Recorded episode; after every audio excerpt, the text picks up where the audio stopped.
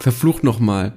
Das geht dann gar nicht. Also da steckst du dann wirklich drin und es gibt keine Möglichkeit, sich da irgendwie rauszuwinden Es oder so. teuflisch. Du hast richtig, ganz genau. Du hast keinerlei Handlungsmöglichkeiten Mhm. und deshalb haben wir das mit dem Eisessen dann einfach bleiben lassen. Ja, ja. Das war's dann einfach. Ja, Ja, es- genau. Die, Kennst du auch so Situationen? Schokosauce aus der Hölle. ich kenne diese Situation nur zu gut, die festgefahren sind, die sich verkanten, die schwierig zu lösen sind. Und Richtig. dann ist ja immer die Frage, wie man darauf reagiert, ob man einfach wie wir beide hinterm Steuer snappen und der den Impulsen, den Urinstinkten der dunklen Seite nachgeben oder ob man sich ein bisschen am Riemen reißt und sich auf seine gute Erziehung und die, den gesellschaftlichen Konsens besinnen möchte. Ja. Genau, ob man sich am Riemen reißt oder ob der Riemen reißt, tatsächlich. Eins von Ah, we are Ah, Sandalenwitz, genau, Sandalenwitz, Sandalenwitz, ja. Ich habe übrigens keine, ich werde und will auch nie welche besitzen und ich weiß, dass es bei dir auch der Fall ist. Das Ich ist besitze die- auch keine Flipflops, dieses unsägliche Thema Exakt. der Flipflops finde ich sowieso. Exakt, Bei ich Männern. ich bei habe- Frauen finde ich das völlig cool, aber Ich habe den, den äh. Urlaubsstrandkompromiss der Espandrillen gewählt. ja, das finde ich aber gut. Das habe ich auch tatsächlich, ja. Das ist eines dieser Worte, wo man sich entscheiden muss, ob man peinlich versucht, einen Dialekt, ein, ein Slang, Espandreas, ähm, zu droppen oder ob man einfach, ja, Espandretten sagt, wie auch immer. Anyway, wir driften schon wieder ab. Die Staffel ist noch keine fünf Minuten alt, Irat, und wir verlieren jetzt schon den roten Faden. Aber jetzt reiß ich Ich dich am lieb's. Riemen. Ich lieb's, ja. Ja. Ich, jetzt reiß ich dich am Riemen. Fugis, herzlich willkommen in der mittlerweile fü- fünften, sechsten Staffel Ich habe keine Ahnung, ich habe nie mitgezählt, Marc. Wir sind schon in der sechsten Staffel. Okay. Sage und schreibe irrsinnigerweise sind wir in der sechsten Staffel Fugengold angekommen. 72. Episode. Willkommen in der Einführungsveranstaltung zur dunklen Seite. Ich freue mich wahnsinnig. Ähm, meine makabere Ader, meine Neugier am Morbiden, meine eigenen dunklen Gelüste freuen sich schon riesig auf die nächsten 13 plus 1 Folgen Fugengold, wo wir wirklich in die menschlichen Abgründe und vor allen Dingen in unsere Abgründe gegenseitig mal reinschauen. Das klingt auch schon wahnsinnig nach Darkroom. Aber ja, ihr dürft dabei sein, wie wir uns gegenseitig in die Abgründe lu- lugen. Und ähm, ja, ich bin, ich bin hochgespannt. Wie geht's dir damit? Fürchtest du dich schon oder hast du Bock? Ich habe, wie du sagen würdest, mehr als einen Löffel braun in der Hose. Also insofern kann es von mir aus losgehen, ja.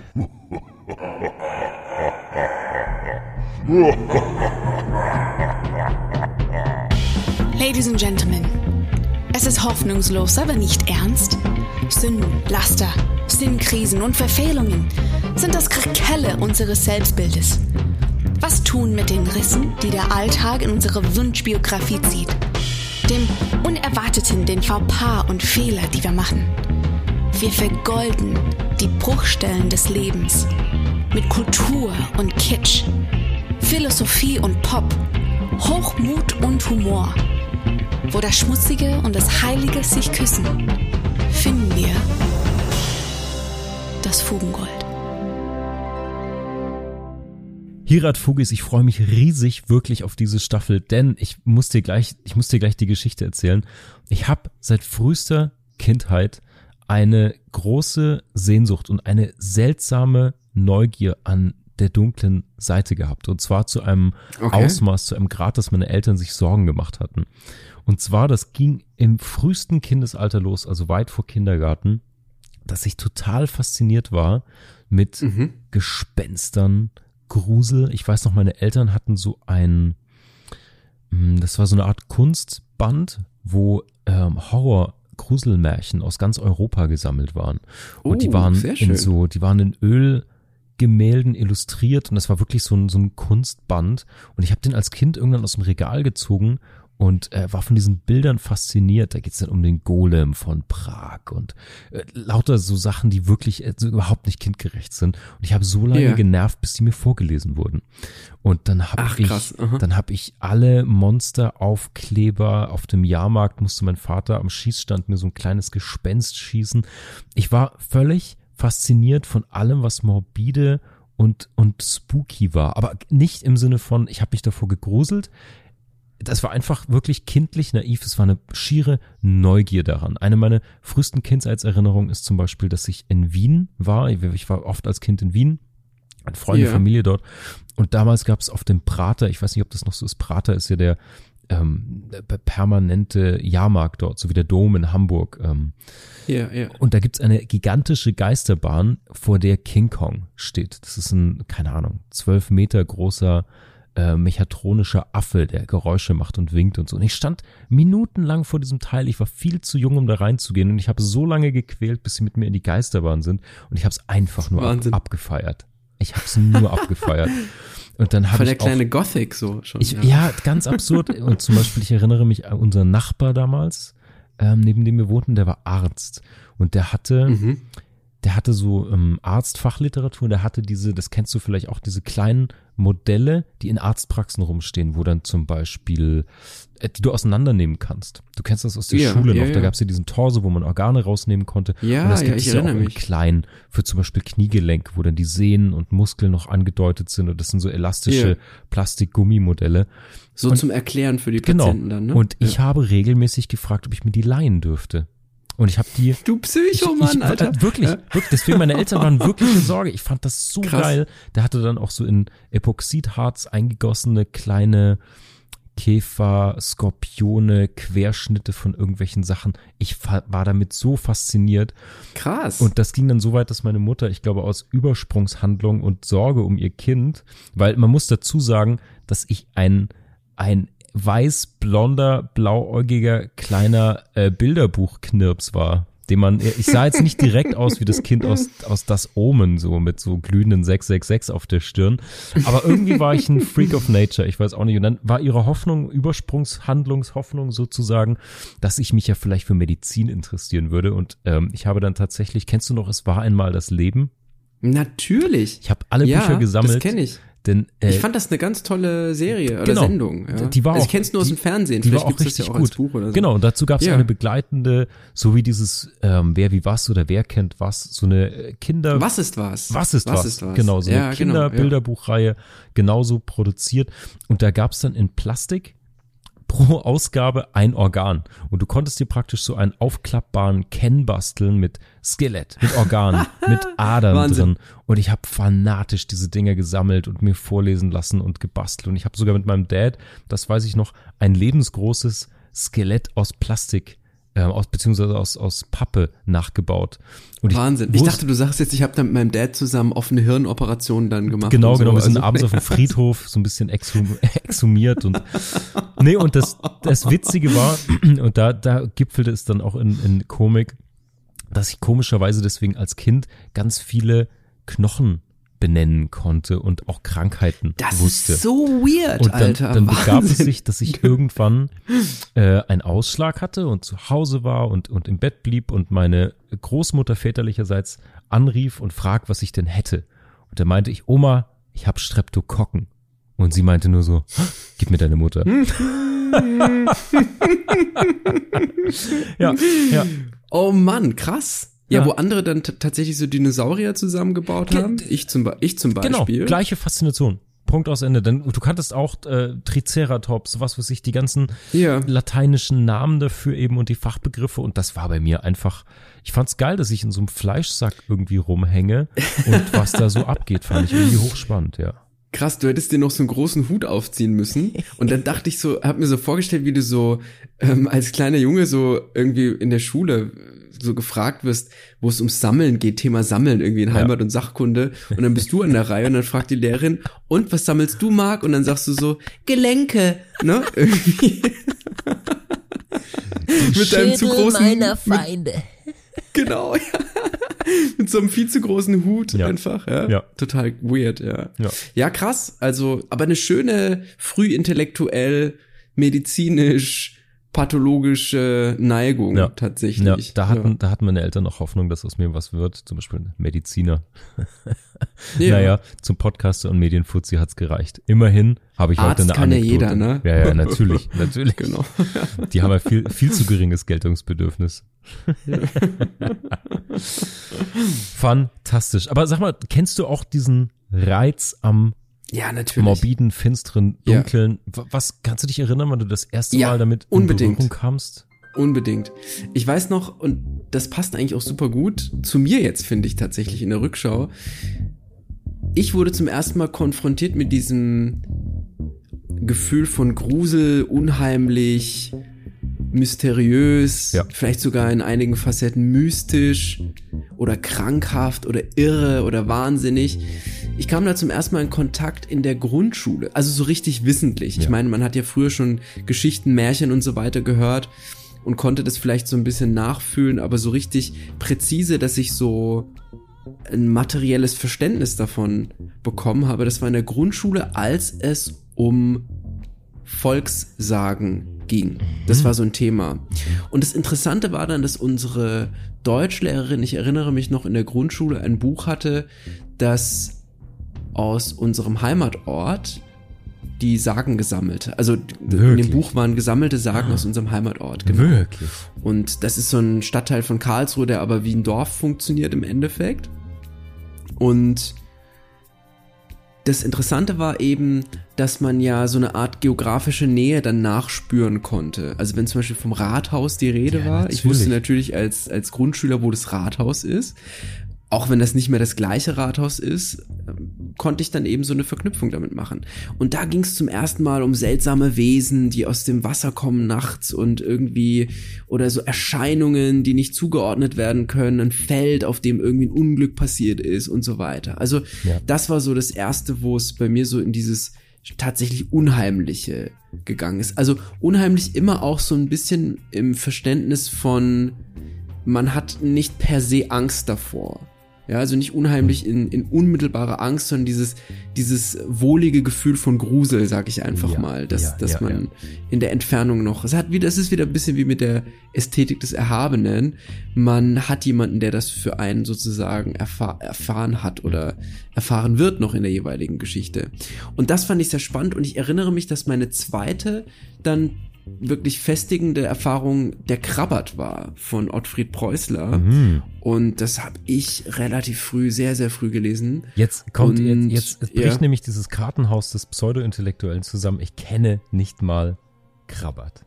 Was? Das kann nicht sein. Das ist ein ganz großer Ich weiß, ich Kinderbuchklassiker. weiß, ich hab's, aber du weißt, ich hatte keine Kindheit. Ich bin mit Du 19 hast auf Blitz, dem Blitz Ilu und Kant gelesen in der Zeit. Ja. Ja, ja. Im, im, natürlich in der gemeinsamen Veröffentlichung, die die wenigsten kennen. Ja. Du meinst Immanuel Kant, ein Vorläufer der Pornoheftchen aus dem 20. Jahrhundert dann, ja, also. naja, ich habe noch nachher was zu Kant, da bringen wir den schon nochmal unter wieder. Sehr gut. Aber gut, also der Krabbert ist ein, ein, ein Kinder- und Jugendbuch von Ottfried Preußler, das zumindest in Süddeutschland sehr beliebt ist, ich glaube aber auch sonst und ich glaube sogar international, wenn ich mich jetzt hier nicht in die Nesseln setze. Und da geht es um eine Gruppe von ja, Jugendlichen bis jungen Männern, die auf einer Mühle quasi gefangen sind. Die wissen das aber am Anfang nicht. Und in dieser Mühle gibt es einen Meister, der so ein ganz, ganz strenger, furchtbarer Mensch ist Mhm. und dem die quasi total unterworfen sind. Mhm.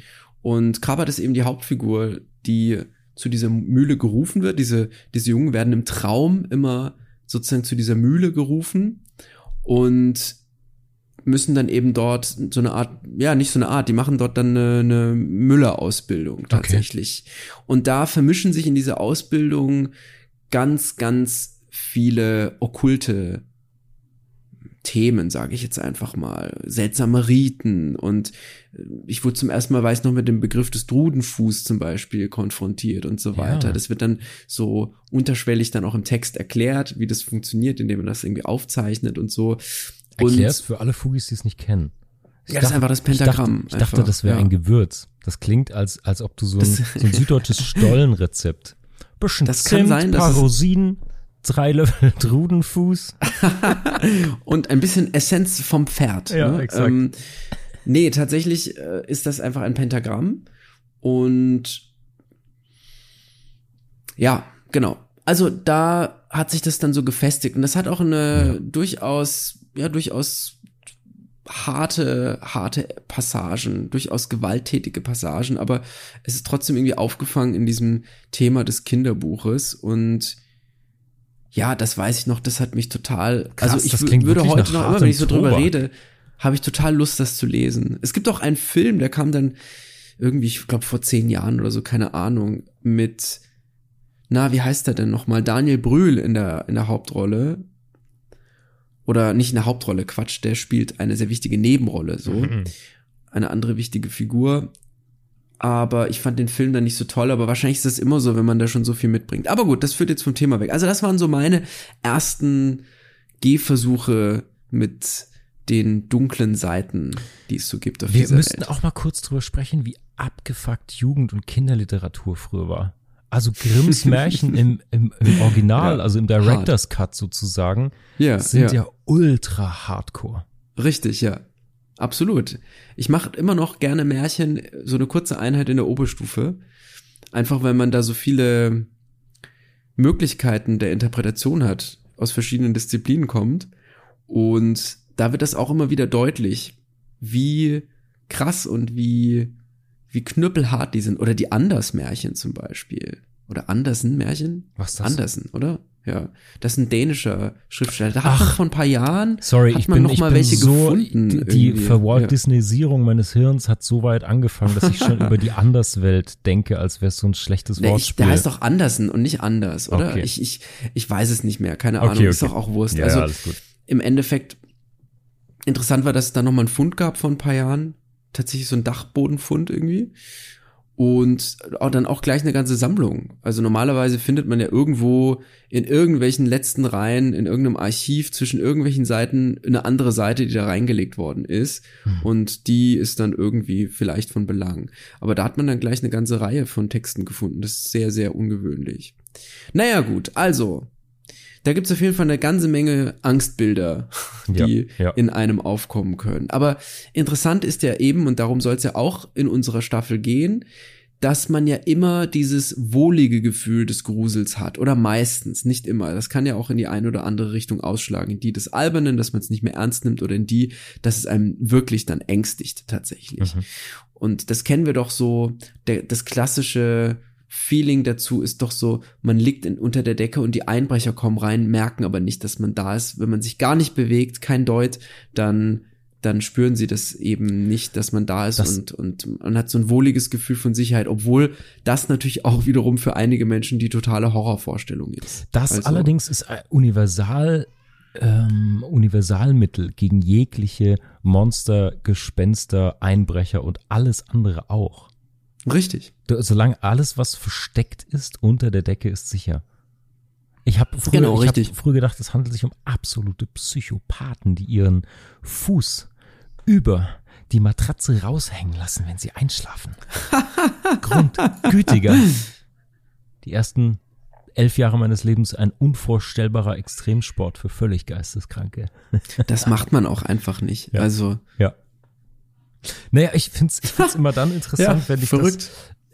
das, wenn ich Dinge davon bis ins Erwachsenenalter begleiten. Und wenn man ehrlich ist, ich glaube, es gibt auf verschiedensten Leveln, ob es Aberglaube ist, ob es alles mh, andere dunkle ist. Wir kommen ja gleich drauf, was wir uns für diese Staffel so ein paar, so ein paar Sachen können wir schon mal teasern, was wir uns rausgepickt haben. Es gibt ja vieles davon, was wir noch nicht verarbeitet oder aufgearbeitet haben. Also ich glaube, so dieses Mystizistische verliert sich, auch das, das Grusel-Abergläubische verliert sich dafür, gibt es dann ja diese Ängstlichkeit oder Abgründe in anderen Seiten, auch mit, die man an sich Richtig. selbst entdeckt, die man an anderen entdeckt. Und ähm, ja, ich finde es, ich finde es ein, ein, ja, ich bleib dabei. Es wird eine geile Staffel. Sehr gut. Das freut mich, dass du das so siehst. Ich sehe es genauso übrigens. Ja? Ich glaube, was uns auch da als Konstante begleiten wird, ist immer die Frage nach dem Bösen. Ja. Weil das in allem irgendwie drin steckt. In allem ist diese Assoziation des Bösen vorhanden. Aber Marc, du kannst ja jetzt mal unseren werten Fugis ein bisschen mitteilen, was denn für Folgen auf Ja. unsere Fugis Also ich will nicht, ich warten. will nicht alle Folgen schon verraten. Ich kann ganz grundsätzlich verraten, dass es wie immer wüst und zotig und gleichzeitig auch ähm, anspruchsvoll wird.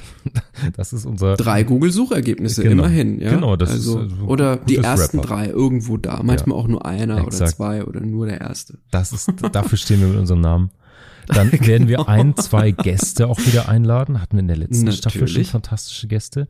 Ähm, auch dieses Mal ähm, zur dunklen Seite Gäste haben. Da freue ich mich auch sehr drauf. Und so ein paar Themen. Also wir können ja mal ein bisschen durchs Schlüsselloch in die Dunkelheit starren. Es wird auf jeden Fall um das Okkulte gehen.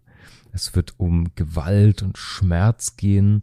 Es wird mit Sicherheit auch wieder untenrum gehen. Wir werden mal gucken, ob es um Fetische, um jegliche Art der Perversion wird und muss es gehen. Dann wird es aber natürlich auch ein bisschen ins äh, Soziale, ins Gesellschaftliche reingehen, die dunkle Seite, zum Beispiel von Macht müssen wir uns anschauen. Ähm, Exakt. ja, worauf hast du noch Bock? Hast du noch ein, zwei? Ich finde, Hass ist etwas, das man besprechen muss. Ja, das ist nicht nur ein geiles. Knöchel-Tattoo, sondern auch ein gutes Podcast-Thema, das stimmt. Richtig, ja. Ich habe, ja, das ist krass. Ja, und Das dann werden krass. wir uns. Genau. Oh. Ja. Gott, oh Gott, oh Gott, sorry. Wow, da muss man nicht mal mehr die Beine hochmachen. Der ist so klein, ja, der kommt auch einfach so durch. Der geht durch die Beine durch einfach, ja. Ja, und wir werden uns natürlich auch ein paar Krankheiten ansehen und Ja. besprechen. Ja, Im besten Fall die eigenen. Ja, genau. und ich glaube, du hast es gerade schon gesagt, das Böse. Das ist ja ein, ein Konstrukt in verschiedensten moralischen, ethischen, religiösen, spirituellen, charakterlichen Zügen, wo sich das immer Bahn bricht und auf der einen Seite so erschreckend das ist und so sehr man sich davon auch fernhalten will, umso sehr hat es ja auch eine magnetische Wirkung. Also bei mir schon als Kind, aber auch heute. Und ich glaube, niemand ist wirklich davon frei. Ob du dir eine Kicks aus dem Alten Testament holst, aus Krimis. Deutschland ist ja eine Krimination hoch 10, sei es äh, die Luftpumpe Tatort oder irgendwelche Ultra-Hardcore-Splatter-Skandinavien-Krimis.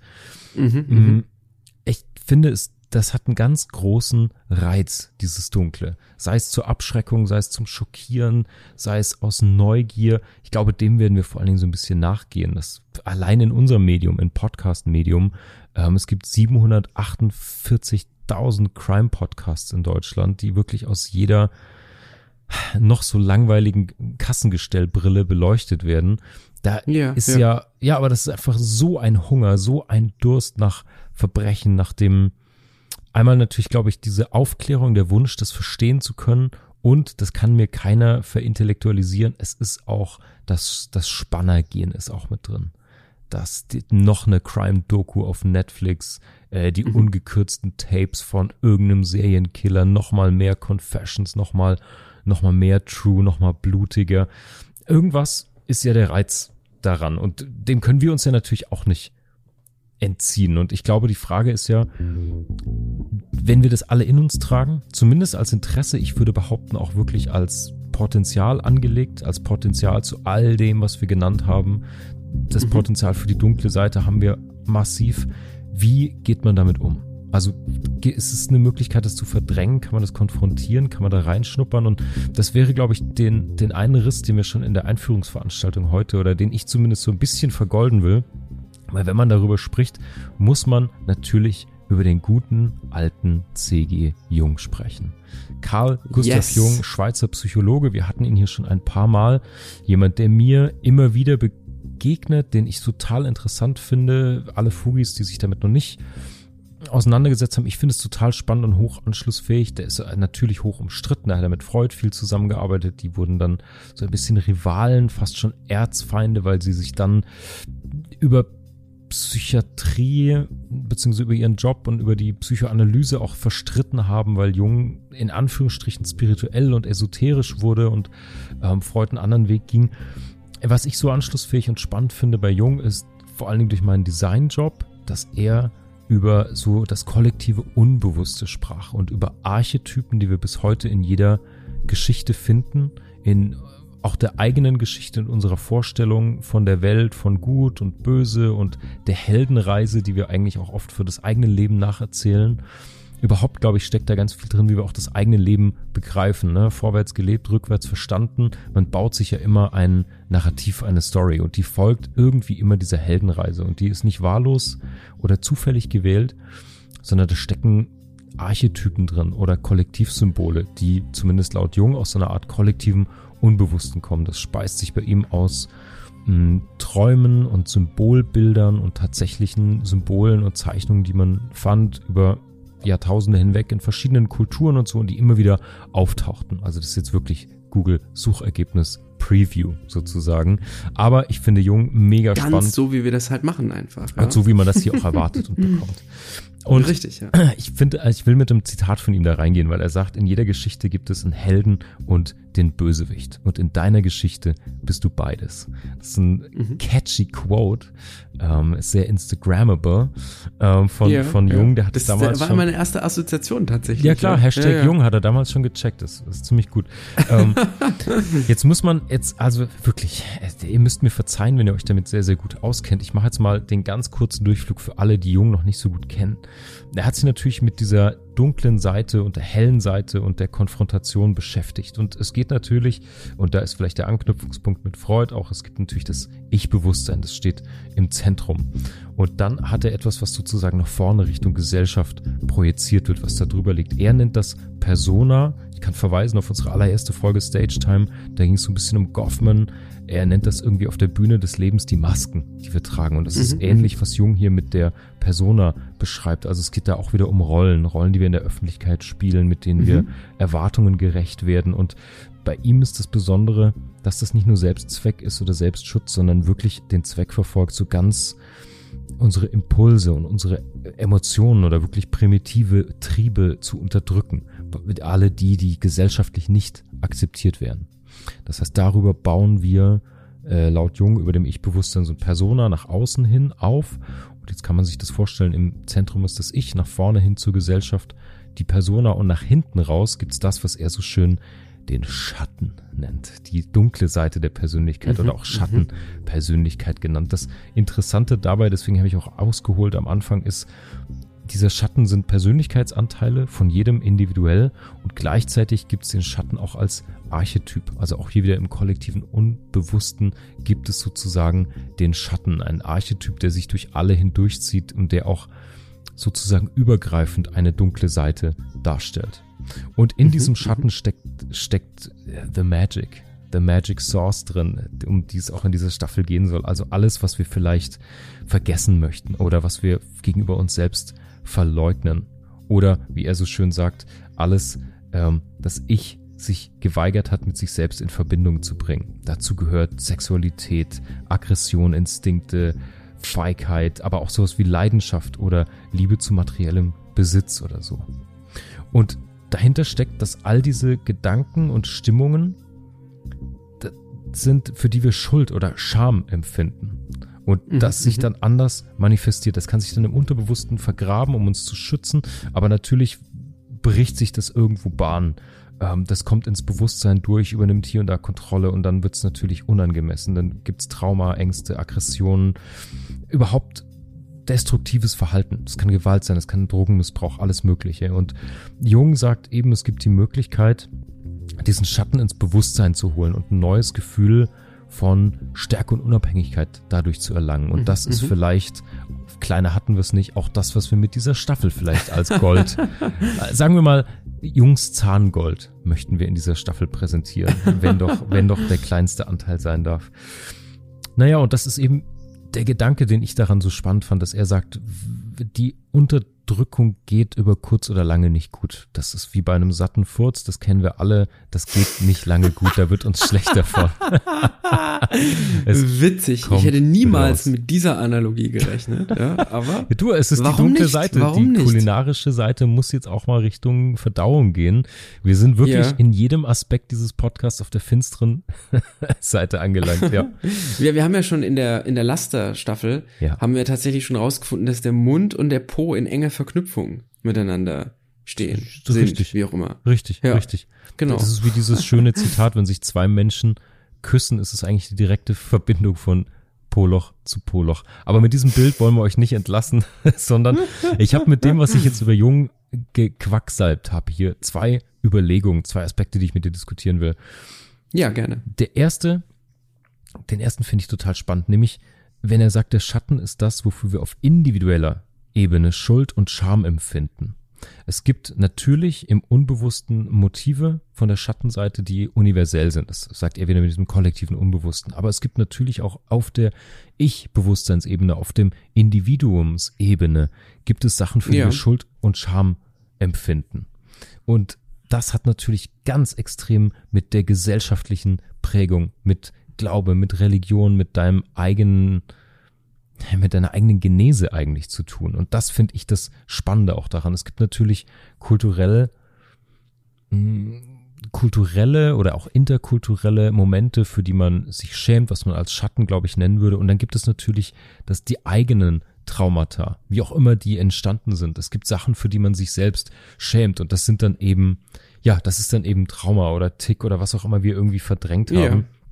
Und bevor wir da reingehen, vielleicht, das Interessante finde ich, dass er sagt, der Archetyp des Schattens ist oft ein religiöses Problem. Das sagt Jung und das Ja. hat ihn auch zeitlebens beschäftigt und umgetrieben, weil er natürlich irgendwie spiritueller war oder irgendwie auch, auch, auch außerweltlicher mit seinen Gedanken unterwegs war. Und er hat ganz tolle Beispiele gebracht. Und es gibt auch in jeder Religion sozusagen diesen Archetypen des Schattens. Das wäre natürlich in der, im, im Christentum wäre es sozusagen, der Schatten Christi wäre der Antichrist. Das kennen wir alle. Aber das gibt's Mhm, auch mhm. im, im Jüdischen ist es der Armil, Armilus heißt er, genau. Und jetzt wird's ganz interessant, ob ich das hinkriege. Im Islamischen heißt der Dajjal, wenn ich das richtig ausgesprochen habe.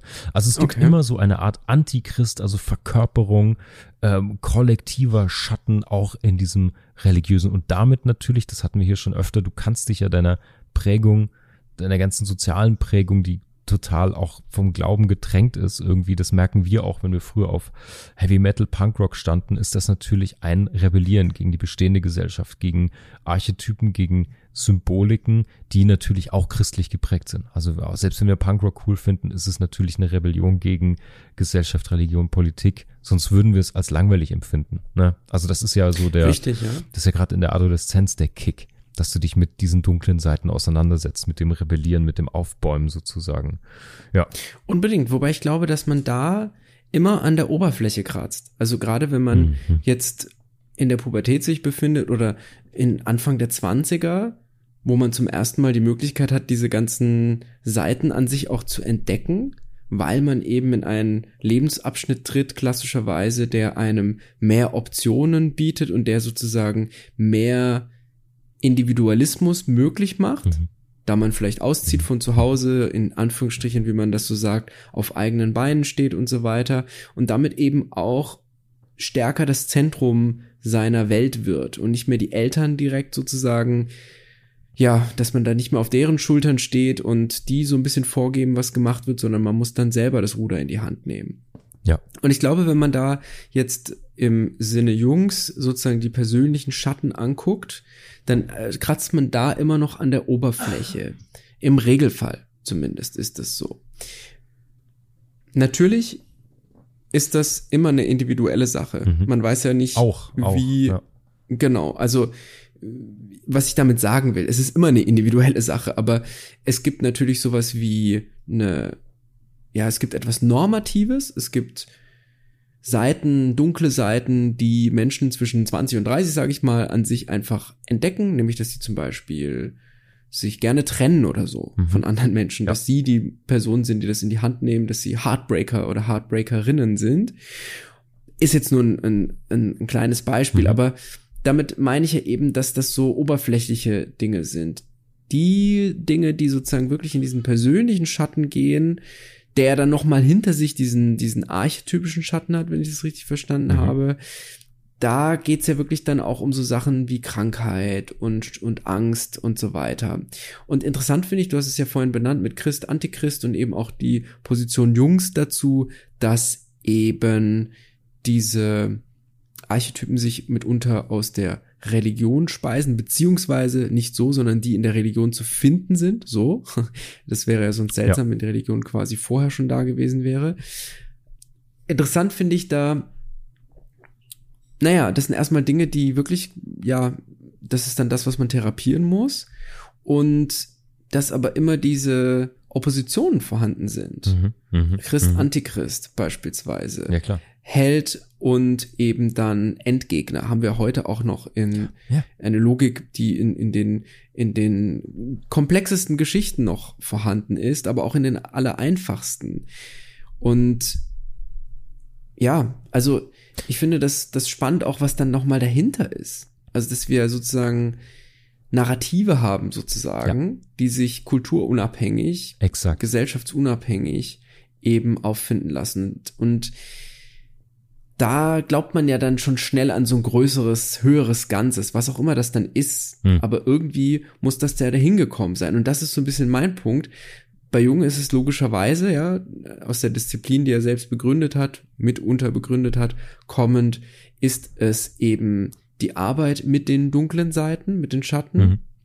Und man kann natürlich auch noch weitergehen und so ganz tief ins Philosophische und fragen, woher kommt denn das überhaupt? Woher genau. kommt sozusagen das Böse in die Welt? Ja. Und was ist es überhaupt, so wie es in der Welt vorhanden ist? Und da gibt es ja dann verschiedene Ansätze. Also ob man da jetzt Thomas Hobbes nimmt oder Immanuel Kant oder Hegel mhm. oder ob man ganz einfach, ja, sich das als Reduktionismus ableitet und sagt, sagt, das Böse ist einfach nur Zufall, zufällig. Und wir haben eben dieses Begriffsetikett, dass wir aus einer Summe von Zufällen eben uns zusammengebaut haben, nämlich indem wir beispielsweise sagen, naja, das eine ist Irrtum, das eine ist Krankheit, das andere ist eben Pech und so weiter und das oder oder Gier oder was auch immer und das benennen wir dann als Böses, weil das irgendwie eine Folge hat, die ein bestimmtes Muster abbildet. Ja. Ja, ich zum finde, Beispiel, wenn man eben ja dass man irgendjemanden erschlägt und dann ins Gefängnis kommt und das ist eben dann, dass man dann gesellschaftlich rausgenommen wird und und und. Also das sind so Sanktionen, die wir eben als böse mhm. bezeichnen. Aber man kann natürlich auch der Auffassung folgen, dass das nicht als homogenes Phänomen gibt, sondern dass das einfach eine Vielzahl, eine differenzierte Vielzahl von, von Phänomenen ist, dass die sich eben manchmal, ja, zusammenfinden, zum Beispiel ja, genau. Dummheit und, und Tod, ja, oder und Zufall, Dummheit ja. und Krankheit. Ja. Genau, aber im Grunde genommen, ob es da jetzt wirklich eine Kausalität dahinter gibt, ist äh, sehr fraglich. Das gibt es. Es gibt natürlich auch andere Ansätze. Ja. Genau, da, aber nach diesen Ansätzen ist ja auch eine Frage nach dem, warum brauchen wir das? Weil unabhängig, ob du es dem Zufall überlässt, ob du es in einer höheren Logik siehst oder einfach in die, auf die eigene Psyche überträgst, die das fertigt sozusagen in Kategorien, der Wunsch oder die Sehnsucht oder das Interesse ist ja da. Ob du es erkennst und benennst, unabhängig voneinander und über alle Zeit hinweg, oder ob du es, ob du es herstellst, fabrizierst und, und benennst sozusagen. Das ist ja erstmal, ja. ist ja erstmal auch nichts, wo man jetzt eine Antwort drauf finden kann. Ich finde viel interessanter, dass ich glaube, unser, unser Interesse daran und unser, unser Hingezogensein zu einer dunklen Seite, wie auch immer die aussieht, wenn sie jetzt natürlich nicht justiziabel wird, in Klammer, ähm, aber das natürlich bei Jung in dieser Selbstrealisation begründet ist. Das heißt, wenn du es schaffst, deinen Schatten in deine Persönlichkeit zu integrieren, in dein Ich-Bewusstsein zu holen, ins ja, Bewusstsein ja. zu holen, dann wächst du, dann ist das, was sich Selbstrealisation nennt, eben erst möglich, sozusagen. Und genau. das ist das Zweite, was mir dazu einfiel, denn da sind wir wieder bei der Bettdecke und der Kindheit. Das ist eigentlich etwas, was wir schon von Anfang an, von Kinderbeinen an gelernt haben. Ähm, der Schatten wird immer größer, solange man nicht hinsieht. Es wird immer gruseliger, bis man äh, schaut, ob das Monster im Schrank ist und sieht, dass es nicht da ist. Also es ist jetzt viel zu kurz gegriffen, aber ist vielleicht ja, ja. trotz allem griffig.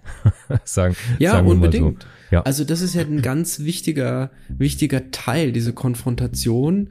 Oder vielleicht sogar müsste man da mit einem psychologischen Vokabular rangehen und sagen, Identifikation mit den eigenen Schatten, wie es wie es dann Jung benennt. Und diese bewusste Identifikation, wie auch immer die aussieht, ob es jetzt nun in, in der Thera Therapie im Speziellen stattfindet oder ob man da therapiegestützt sozusagen etwas anderes angeht, in sich findet und das, wie man so sagt, zwischen den Therapiestunden, wo die eigentliche Therapie stattfindet, dann eben für sich rausfindet. Das ist das eigentlich Wichtige und das klingt wieder so banal und ich wiederhole das ja eigentlich fast schon jede Folge, die Dinge, die so banal klingen, haben meistens dann wirklich einen doppelten und dreifachen und vierfachen und zehnfachen Boden. Und spannend ist da auch diese Rückprojektion, die wir alle an uns feststellen können. Das heißt, wenn wir beispielsweise eine, wie sagt man denn, eine negative Seite an jemand anderem entdeckt, dann ist das meistens die eigene. Und Exakt. die projiziert man dann Exakt. in den anderen hinein. Deshalb beobachtet man sie dort überhaupt erst. Also man etikettiert sein Gegenüber oft mit den Dingen, die einen stören das oder übrigens, die das in einem in, selbst in Jung, stecken. Das ist in Jung auch schon drin. Das, das hat er auch schon erkannt, die Projektion. Genau, das wollte ich ja sagen. Ach so, also, ja. ja, ja, genau. Das, das finde ich nochmal interessant, weil das ja, weil das so banal klingt, aber wenn man sich dann mal wirklich in der konkreten Situation kurz mal aus sich rausgeht, sich neben sich stellt und versucht sozusagen in eine analytische Rolle zu gehen, dann ist das unglaublich gewinnbringend, mhm. weil man zumindest und auch hässlich, weil man ja die Fratzen dann in sich dann findet tatsächlich. Ja. ja. Genau. Übrigens das eine, ist der individuelle Teil, der, die Archetypen. Verzeihung, die Archetypen ich trinke halt schon wieder einfach zu viel Whisky, sind ja viel, viel größer, viel archetypischer eben, ja. Die haben sowas spirituell, mystisch, seltsam anmutendes mhm. und sind deshalb ja auch irgendwie abgründig und spannend. Aber da, da geht's ja um mehr noch. Das ist ja sowas kollektivistisch gedachtes. Und das finde ich irgendwie cool. Also in dem speziellen total, Fall finde ich es cool, sonst kollektivistische Gedanken ja. eher. Hm, ich finde überhaupt den, darüber wird sehr selten gesprochen, so sehr jung auch manchmal in den Haaren herbeigezogen wird für, gerade in meinem Feld, Storytelling, Heldenreise, bla bla bla, ist leider sehr oberflächlich oft verhandelt. Da geht es natürlich auch um, um die Archetypen für die Konstruktion einer Heldenreise und so. Und da ist natürlich wichtig zu sagen, alle dieser zwölf Archetypen haben Schattenarchetypen. Also für den Creator, für den äh, Schöpfer gibt es den Zerstörer. Für den Herrscher mhm, gibt es mhm. den Tyrannen. Für den Helden gibt es den Schurken. Für die Unschuld das sind diese Opposition, hell und dunkel exakt, und so weiter, ne? Exakt. Ja, oben und unten. Also das sind so ganz rudimentär archetypische Strukturen, die es eben überall hingeschafft haben, logischerweise auch, ja. Also nicht nur in Märchen, sondern tatsächlich auch, ja, bis ins, bis in die letzten Winkel der Computerspiele. Wie gesagt, Held und Endgegner, Heldin und Endgegnerin, wie auch immer. Also ja. Ja. Irre spannend, wenn man sich diese banale Logik eigentlich mal ein bisschen genauer anschaut und dann eben mit der Jungmaske da herantritt. Ja, ja, ja, total.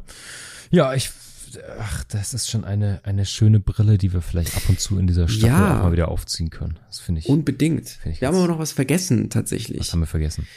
Ich wollte ja den Kant noch, noch mit reinnehmen. Ja, bitte, schenk uns und ein wir haben ja jetzt tatsächlich wieder mal, das hatten wir schon angekündigt, auch irgendwie über das Böse gesprochen. Denn diese Schatten, die man hat, die sind ja mitunter auch dem Bösen verpflichtet oder so, das so geartet, dass wir sie als böse bezeichnen. Und wie gesagt, ob man jetzt Thomas Hobbes nimmt, der die, die Gleichheit der Menschen gerade daran festmacht, dass sie eben, ja, weil sie ein bestimmtes Ziel versuchen zu erreichen, immer ja böse sind das ist so ein bisschen die Hobbsche Herangehensweise mhm. in, in, in aller Kürze. Also vielleicht muss man da noch ausführen, dass er das natürlich auch so ein bisschen in der menschlichen Natur begründet, also dass es immer um Wettstreit, Argwohn und Ruhmsucht geht, dass man Gewinn maximieren will, dass wenn man dafür der Wettstreit eben, ne, das ist ja beim Sport heute nicht anders, mhm. dass der Argwohn eben um Sicherheit bemüht ist und Ruhmsucht ist eben das, was einem Ansehen von anderen einbringt.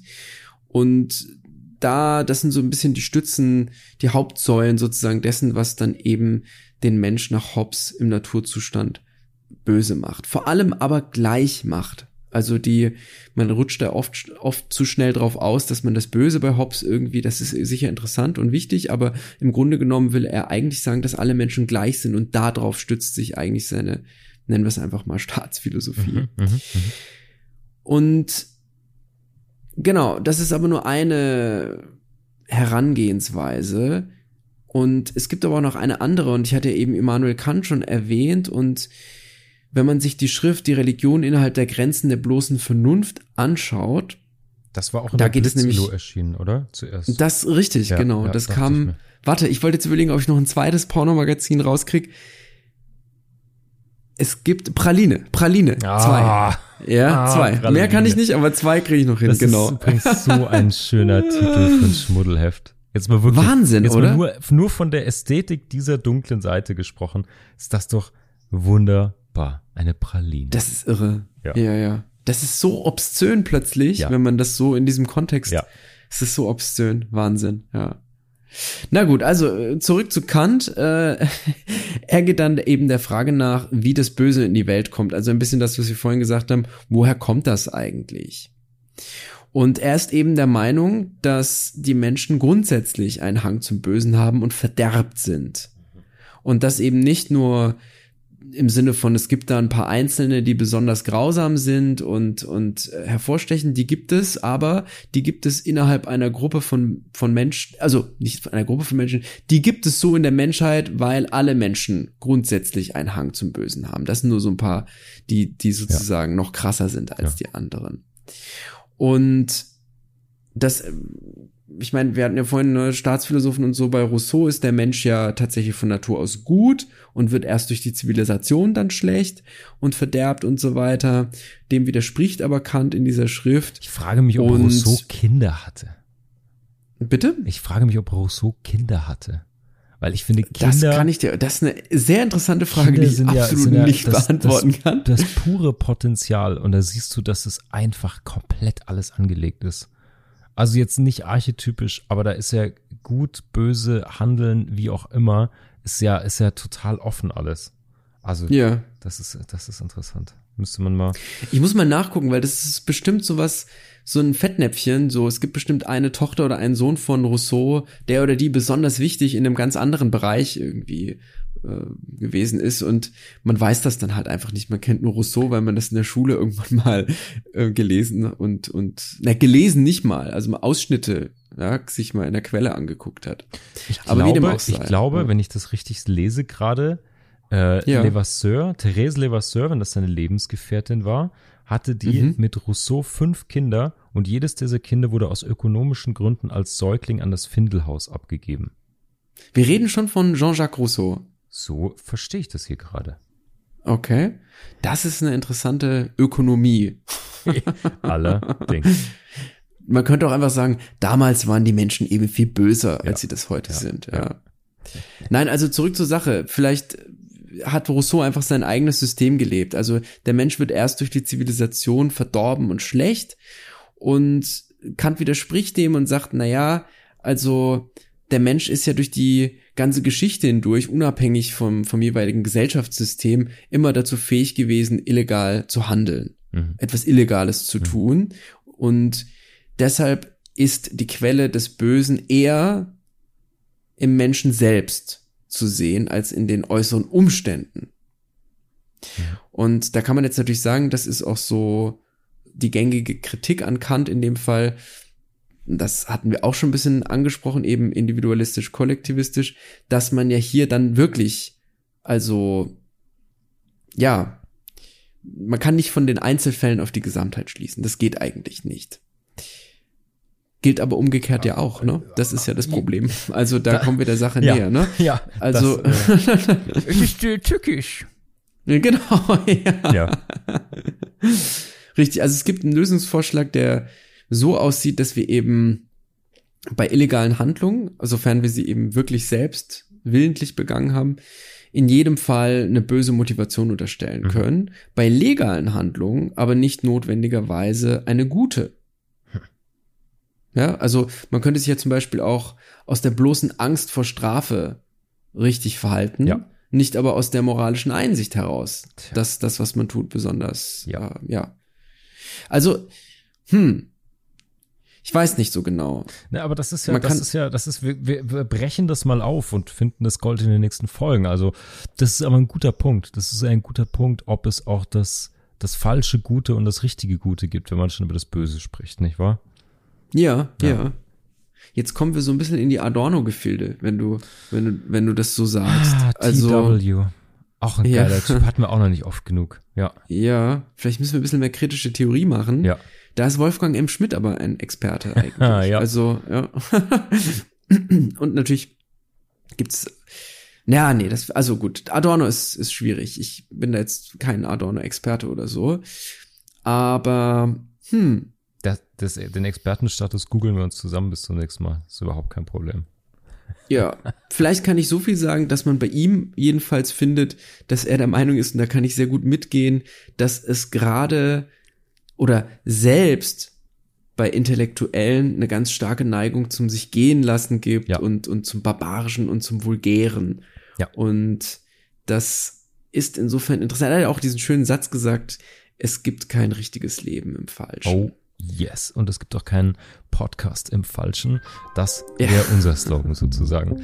Hirat, das ist, Genau. ein, das ist ein geiler Exkurs, der ganz, ganz äh, viele Brillen mal auf dem Tisch auskippt Ja. und viele Fragen aufwirft. Da bin ich mega gespannt. Ich bin auch mal gespannt, Fugis, ihr habt jetzt zu Beginn der Staffel immer noch die Möglichkeit, Fragen zu stellen, Themen, Quellen uns äh, auch zuzuwerfen, mal anzuregen, wenn es bestimmte dunkle Seiten gibt, die ihr dargelegt haben möchtet, ein bisschen ausklamüsert und vergoldet, tut es bitte jetzt in den nächsten ein, zwei, drei Folgen. Dann haben wir immer die Möglichkeit, das irgendwie in den Redaktionsplan noch reinzufriemeln. Ansonsten hat es sich ausgefriemelt. Und dann können wir auf Richtig. kleine Sachen noch gerne eingehen, natürlich. Sag mal, Hirat, jetzt ist mir aber irgendwie so für einen Endspurt, um noch ein bisschen, äh, ein bisschen Pfeffer hier hinten raus reinzubringen.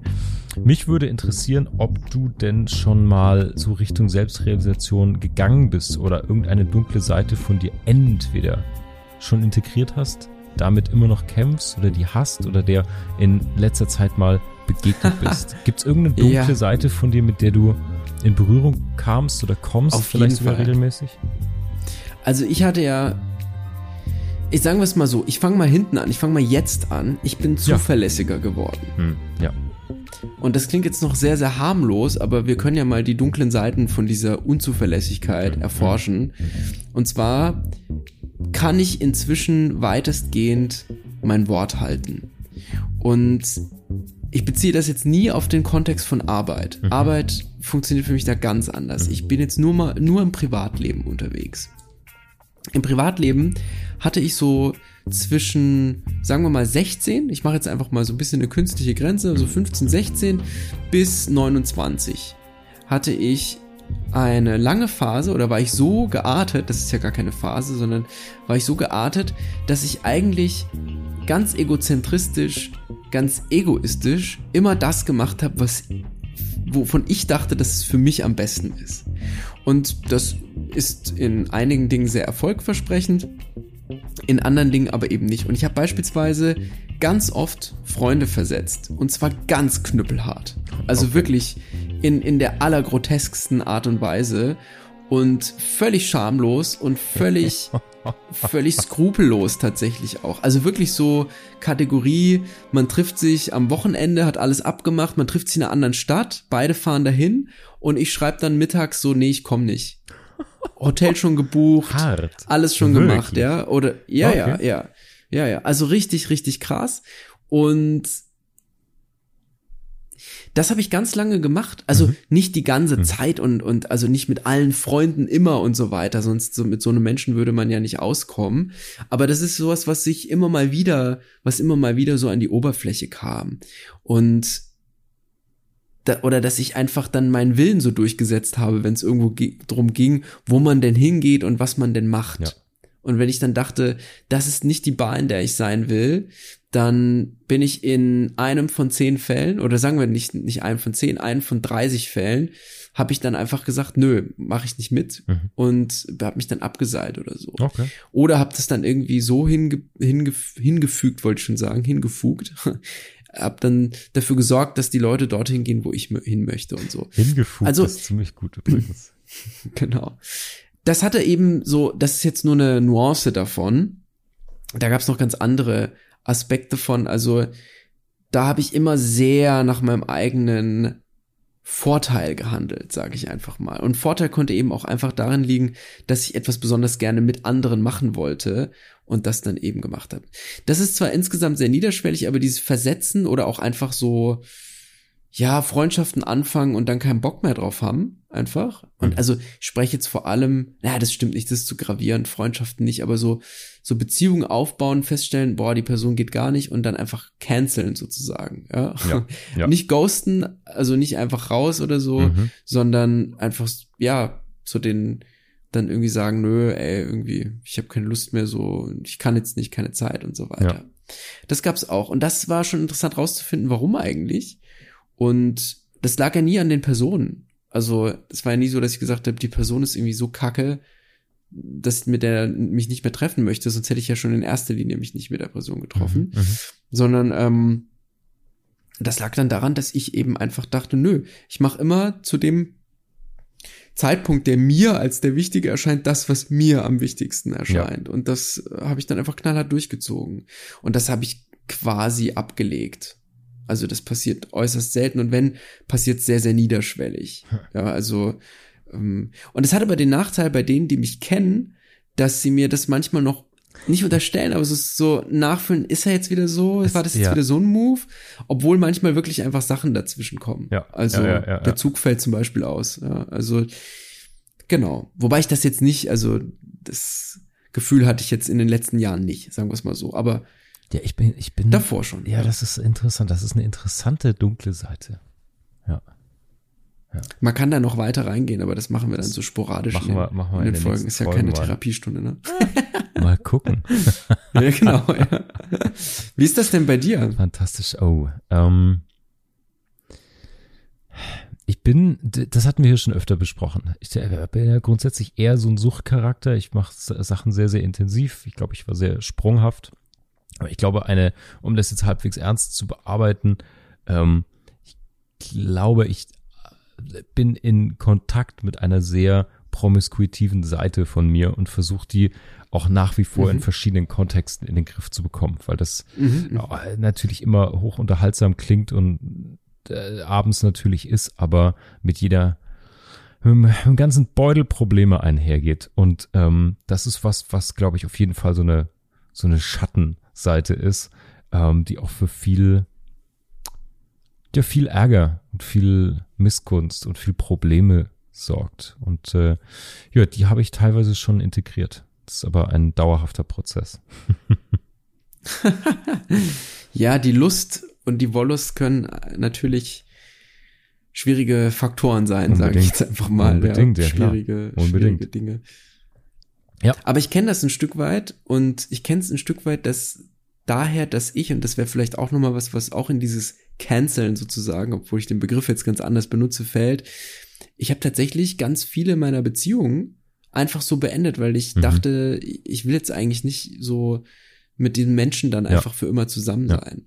Das klingt jetzt unglaublich harsch, ja, Nein, ich, bedenken. ja, aber es klingt auch gleichzeitig wahnsinnig irgendwie auch reif und weit gedacht. Weil also auf meinen Mhm. beiden Nachttischschränkchen stand immer auch Memento Mori und Carpe Diem sozusagen.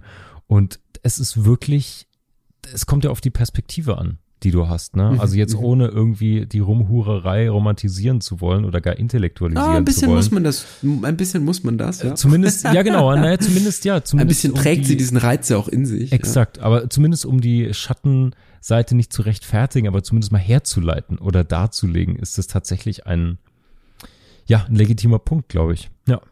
Ja, ja unbedingt. Ach schön. Also- also ich glaube, wir kommen da noch, wir, wir kommen da noch mal drauf. Ja. Am Ende hatte Thomas Hobbes doch recht. Wir sind einfach alle gleich kacke. Ja. Ja, same, same shitty but different, ja. Oh, fantastisch. Ey, ich bin, ähm, ich bin am Ende mit dieser Einführungsveranstaltung. Ich glaube auch ehrlicherweise den Fugis rauchen Ohren und Stammhirn ein bisschen. Und äh, wir haben schon die ersten Schatten vorausgeworfen für diese dunkle Episode und dunkle Staffel. Richtig. Wir werden ja immer wieder darauf zurückkommen, tatsächlich auch. Ja. Und immer wenn wir das sagen, machen wir es nicht. Ja, ja, also äh, winkt, Für alle, die jetzt langsam zuhören. Sonnenuntergang, äh, wie wir auf diese Folge Genau. zurückkommen, ja. Naja, aber also äh, zwischen, Zwischenfazit irgendwie, ich finde die Fragen, die du mit äh, Rousseau, Hobbes und Kant und so aufgeworfen hast, die sind gut, das sind Brillen, die wir auf jeden Fall oben auf den Schrank legen und rausziehen wieder. Und vielleicht auch so ein bisschen den Schatten von, von Jung, weil ich glaube, da steckt ein Teil der Identität drin, also wieder diese Introspektion, die total wichtig ist, diese Faszination vielleicht auch erklärt. Und vor allen Dingen für mich am allerwichtigsten bei dieser Beobachtung ist das Potenzial, dass die dunkle Seite ein Potenzial birgt und deswegen nicht nur verdammenswert zu verurteilen und zu verdrängen ist, sondern dass die Faszination nicht von ungefähr kommt und dass in all dem, in welcher Form auch immer ein Potenzial steckt. Und das, glaube ich, ist ja bemerkens- und bepodcastenswert. Das ist deine optimistische Seite da dran. Das ist super. ja, ja, das ist wohl Sehr so. gut. Das ist wohl so. Fantastisch. Fugis, schön, dass ihr wieder ein Ohr reingeworfen habt in den, die Einführungsveranstaltung der sechsten Staffel. Ähm, Props und Shoutout und Kudos an alle, die schon lange mit dabei sind. Wir freuen uns, wie gesagt, immer über euer Feedback. Für alle, die neu dabei sind, ihr könnt uns auf Insta folgen, DMs droppen. Auf der Webseite fugengold.de haben wir ein Kontaktformular. Wir lesen den Bums tatsächlich. Wir versuchen auch fast alles zu beantworten. Ähm, ja, und in diesem Sinne würde ich sagen, wir freuen uns auf die ganzen Abgründe und auf die dunklen Seiten, die uns in diesen äh, folgenden 13 Folgen begegnen werden. Was denkst du? Ich würde sagen, es kann endlich mal losgehen jetzt. Halle fucking. Nur noch eine Luja. Woche warten. Ja. Nächste Woche Freitag sind wir wieder da, Leute. Wenn euch das gefällt, lasst uns eine Bewertung da, was ihr gerade so in der Tasche habt. Sternchen, Herzchen, Daumen. Und ja, wenn ihr uns auf dieser Staffel, auf der Reise in und durch die dunkle Seite begleiten wollt, dann abonniert doch Fugengold einfach, egal wo ihr es hört. Und ja, wir freuen uns drauf und wir freuen uns auf nächste Woche Freitag. Dann nämlich schauen wir uns die erste dunkle Seite im Detail an. Und bis dahin, Fugis, haltet die Ohren steif. Das war's für diese Woche. Wir hoffen, wir können einige Bruchstellen für dich vergolden. Schicke uns gerne deine Fragen und Gedanken per E-Mail oder DM. Wenn dir unser Podcast gefällt, kannst du auch Patreon unterstützen. Mehr Gold gibt es auf www.fugengold.de und überall, wo es gute Podcasts gibt. Cheerio, Fugis! Der Kultur- und Wissenspodcast Fugengold wird produziert vom Sweet Spot Studio. Bäu.